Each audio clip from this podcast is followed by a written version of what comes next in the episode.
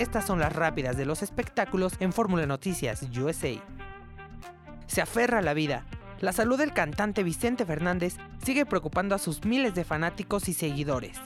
El charro de Huentitán continúa en terapia intensiva en un hospital de Guadalajara tras la aparatosa caída que sufrió el pasado mes de agosto.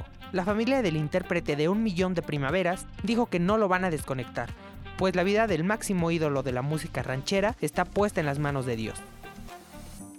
A la cárcel por mano larga. Luego de que hace unos días el ex integrante de los Invasores del Norte, Lalo Mora, le tocara un seno a una fan con quien se tomó una fotografía al término de un concierto, ahora es el Mijis quien lo quiere meter a la cárcel.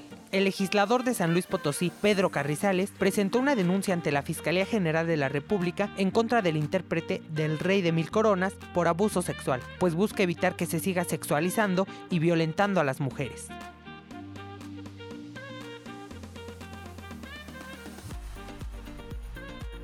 La Roca quiere cantar. El exitoso actor de Hollywood, Dwayne Johnson, mejor conocido como La Roca, dejó los reflectores a un lado y ahora se dedicará a cantar. El protagonista de la taquillera franquicia de Rápidos y Furiosos realizó una colaboración junto al rapero Tech9 en la canción Face Off. Ojalá que La Roca no eche por la borda su exitosa carrera como actor